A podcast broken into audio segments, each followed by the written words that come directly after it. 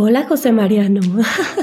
Aló, muy buenas, Pau, ¿cómo estamos? Al mismo tiempo, hasta parece que nos ponemos de acuerdo. Sincronía, sincronía. Em, estoy aquí en mi nueva casa y me hace falta todavía instalar un espacio para grabar, entonces puede que en estos episodios, como ya había mencionado, eh, se atraviese de repente algún ruido del exterior, eh, desde mi perrita ladrando o como ahora, ella, ¿ves? Dice que está muy de acuerdo. Súper de acuerdo. Me está pidiendo entrar a la casa. Em, o pajaritos. Estoy en proceso de llegar a un audio más silencioso y aún es un proyecto en construcción. Así que lo siento mucho. poco a poco, poco a poco. ¿Tú cómo estás, José?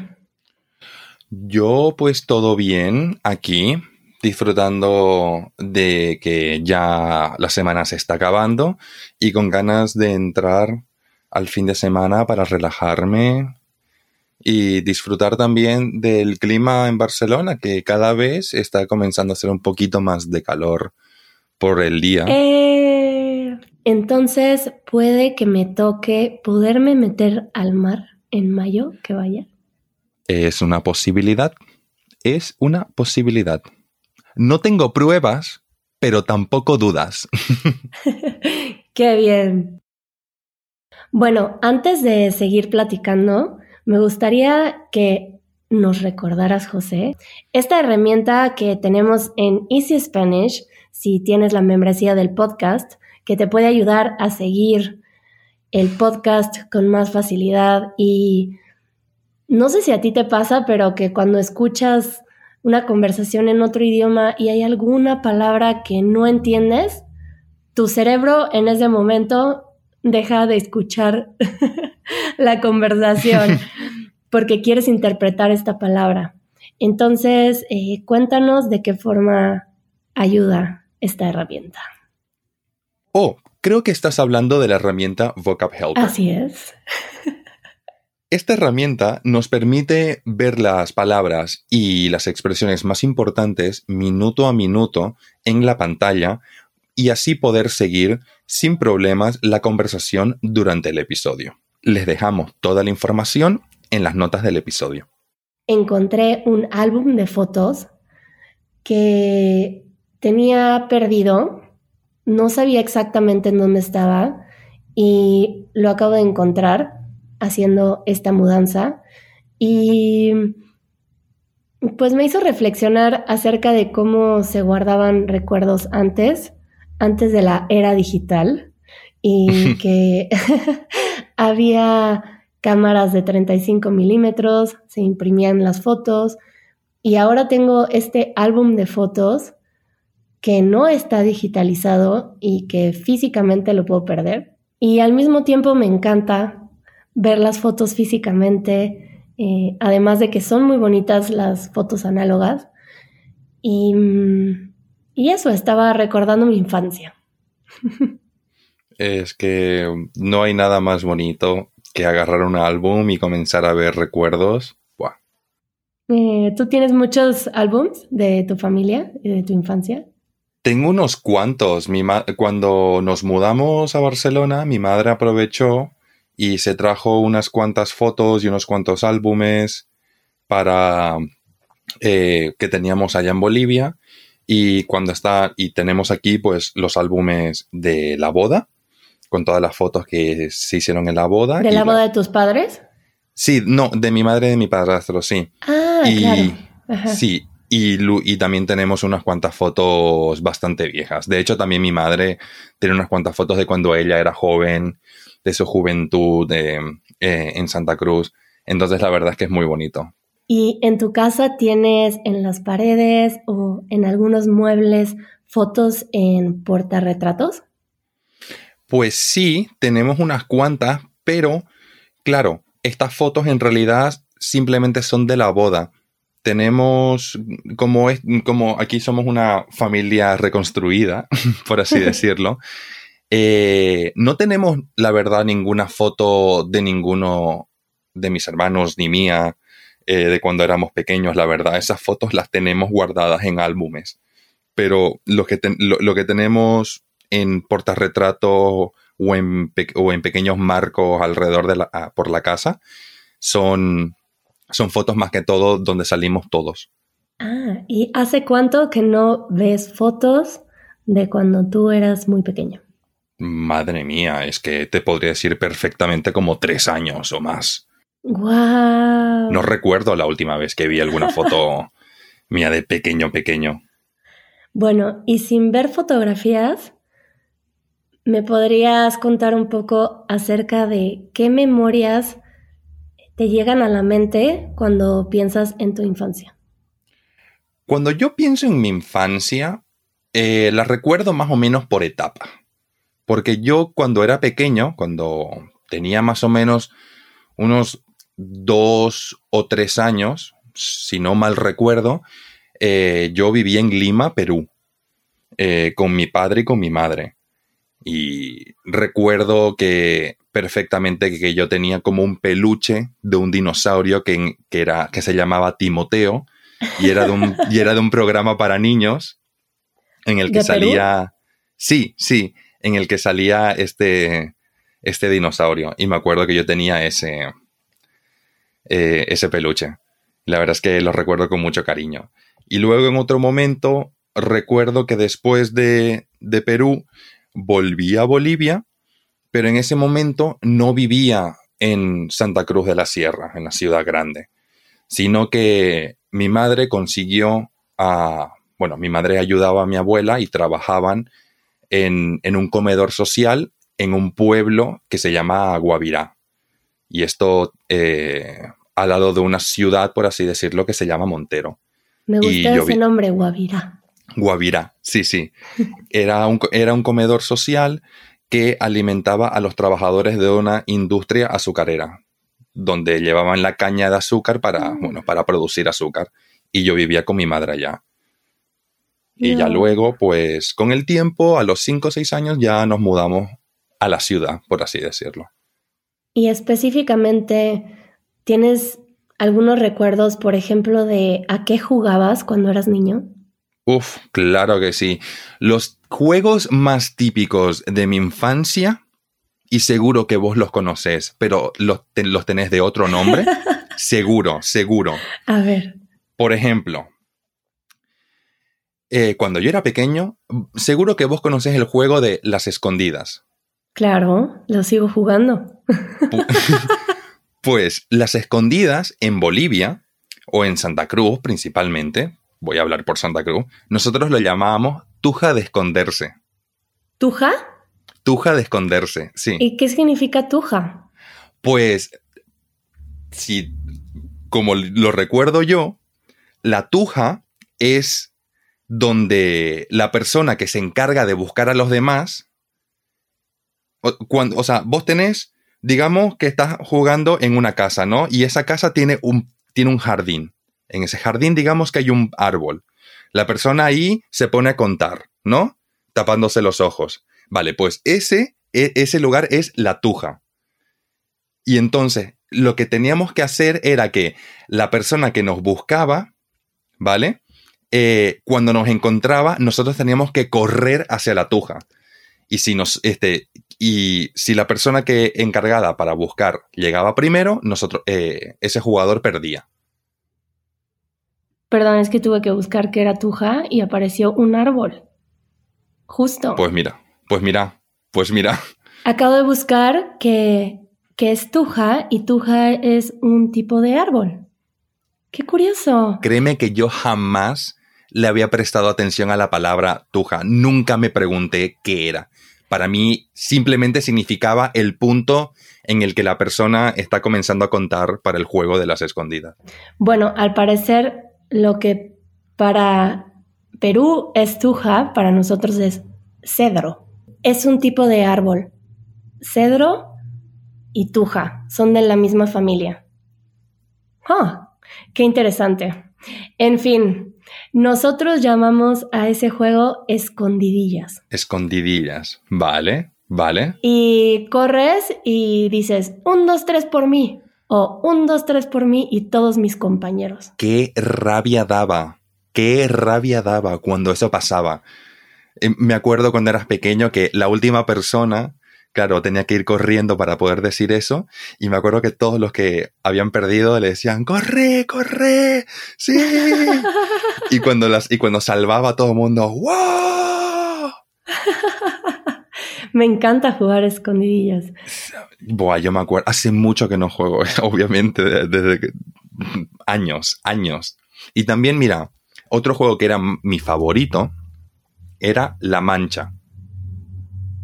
Ese no lo conozco. La mancha era que una persona es la mancha y tiene que pasársela a los demás. Tiene que pasársela a una persona. Ah, para mí eso es las traes. Ajá, ajá. Es como tag en inglés, ¿no? Sí, sí, sí, sí, exactamente. nosotros, nosotros lo llamábamos la mancha. Para nosotros es las traes.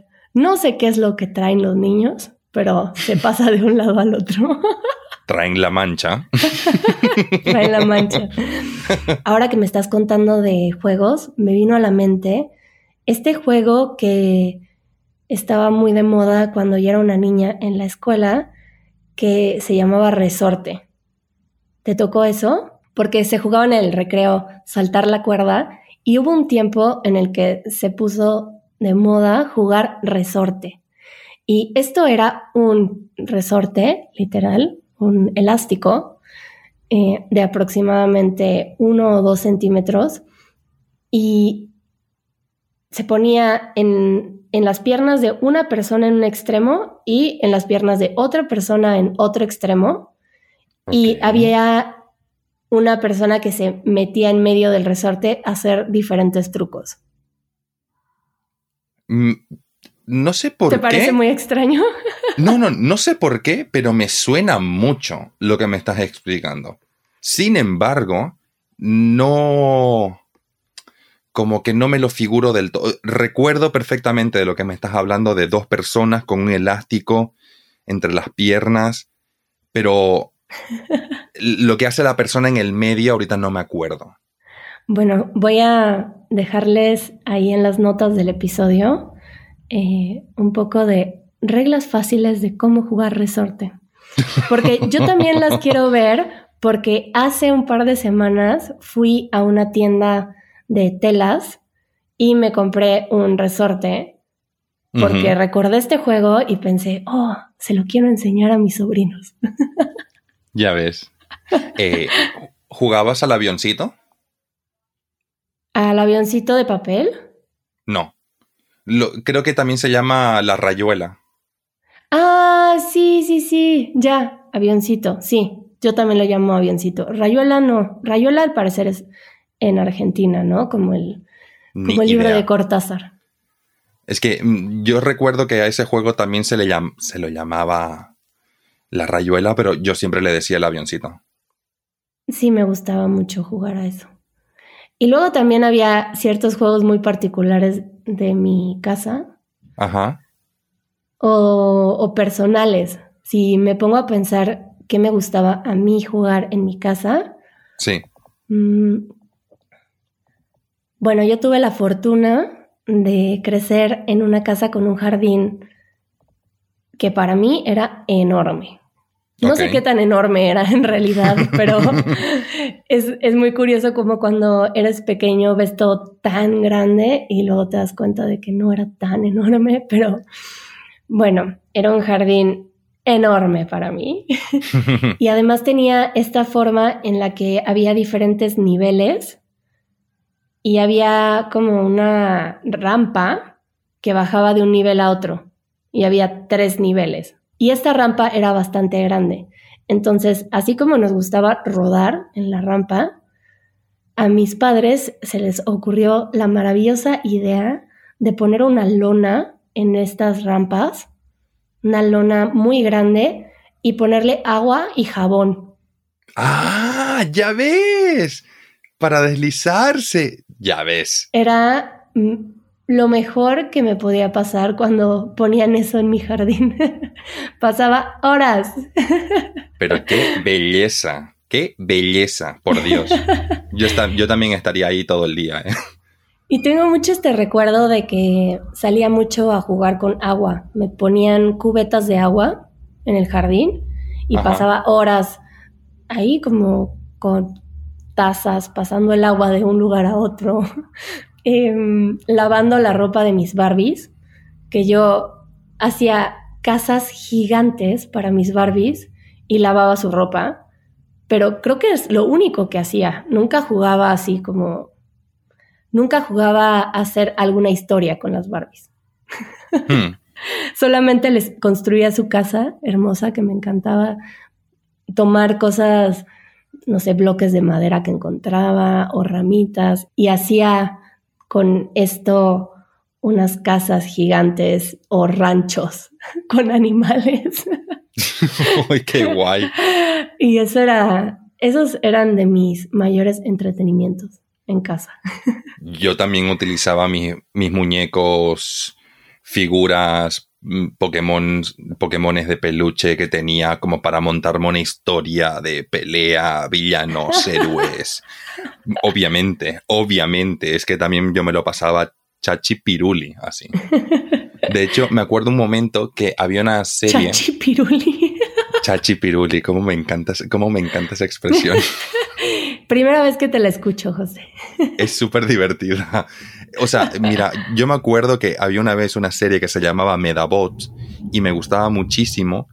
Y me acuerdo que en su momento encontré como figuritas pequeñitas de esta serie y como no, también eh, las tenía y también me, montaba mis historias de pelea, de buenos contra malos y, e historias varias, ¿no?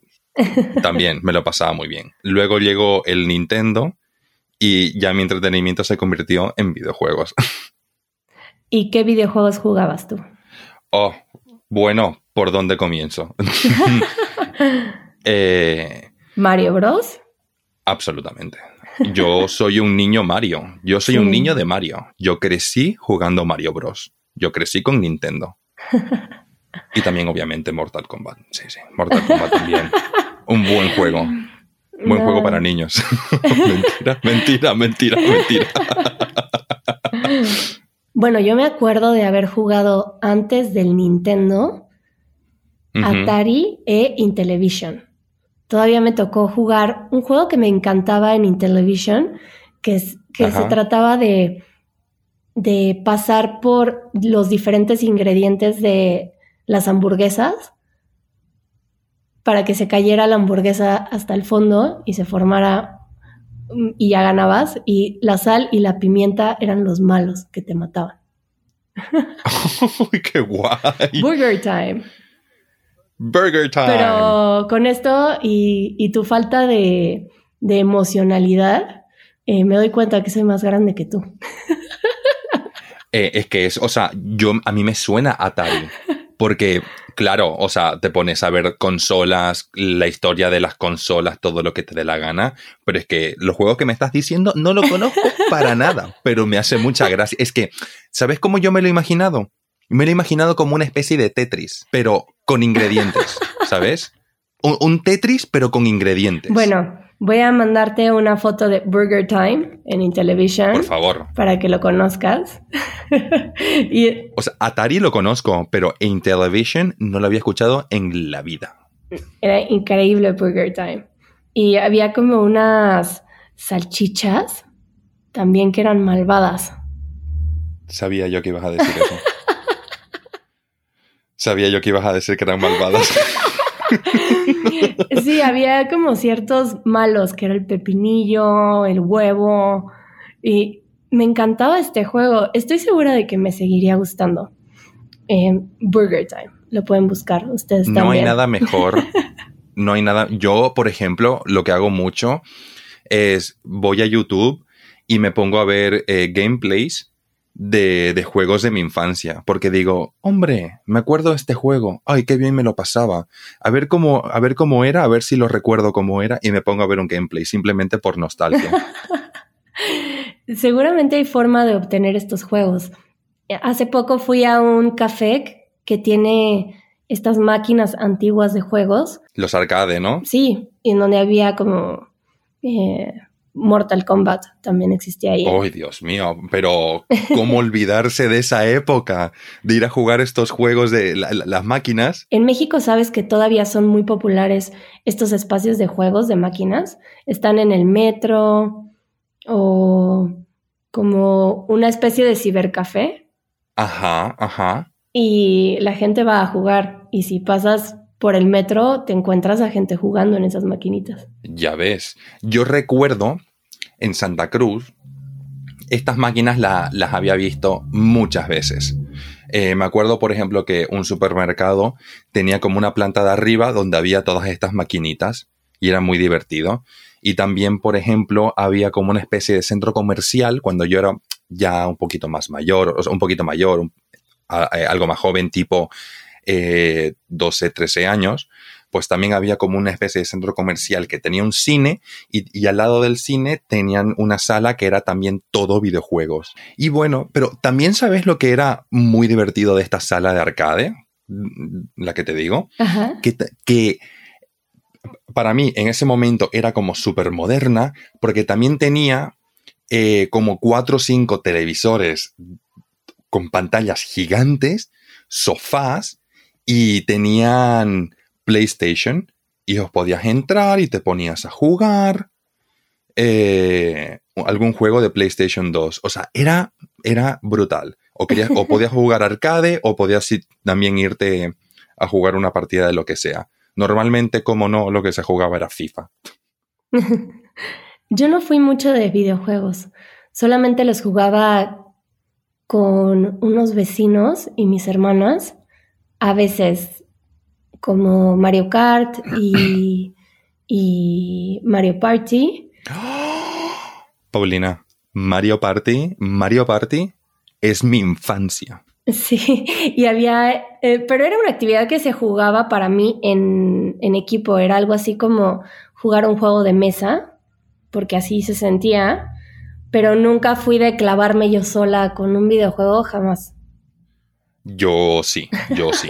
Pero Mario Party claramente es un juego que perfectamente puedes jugar vos solo si te gusta mucho, pero es un juego perfecto para jugar con más gente, porque te lo pasas muy bien.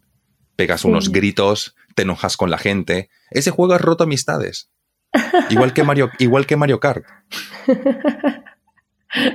bueno, no es mi caso. Tal vez fortaleció amistades en mi caso. Eso me suena a que eres muy competitivo, José. No, no es que sea competitivo, pero cuando yo, yo noto una enorme diferencia de cuando uno juega solo que cuando juega acompañado con más gente. Es que tengo vividamente eh, eh, clavado en la memoria una vez que con, dos amigos estábamos jugando Mario Kart y cada vez que pasaba algo gritábamos mucho y como que se convirtió en parte de la dinámica y cada vez que nos poníamos a gritar nos poníamos a reír. Es, es que es una maravilla, es súper divertido. Mm. Quien no haya jugado nunca Mario Kart, por favor, se lo recomiendo infinitamente. Es súper divertido, es súper divertido. Y bueno, yo creo que ya se nos acaba el, juego, ¿eh? Sí, se nos acaba el juego, game over. Bueno, yo creo que ya se acaba el juego de compartir memorias. y bueno, yo creo que podríamos hablar de muchas cosas. Hace poco vi un, un post, eh, creo que fue en Facebook, de alguien que puso eh, juguetes de niños de los noventas. Y, para mí fue algo muy bonito recordar los momentos alrededor de esos juguetes.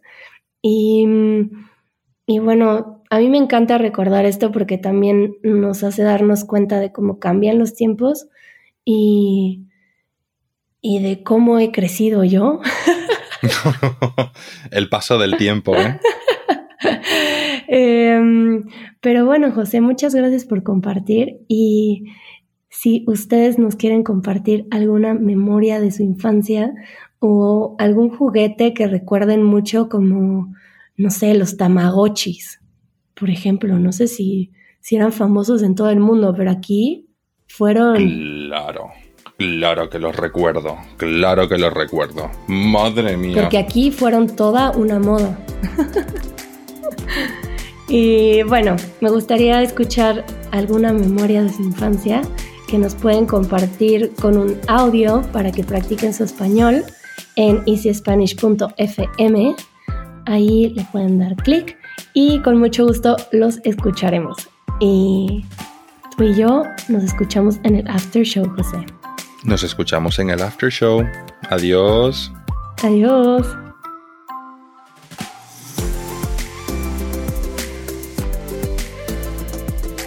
Esto fue el podcast de Easy Spanish. Si todavía querés más, unite a nuestra comunidad. Nuestros miembros reciben una transcripción interactiva, el vocabulario más importante de cada minuto directamente en la portada del podcast y un after show después de cada episodio. Para más información, visita easy-spanish.org diagonal community.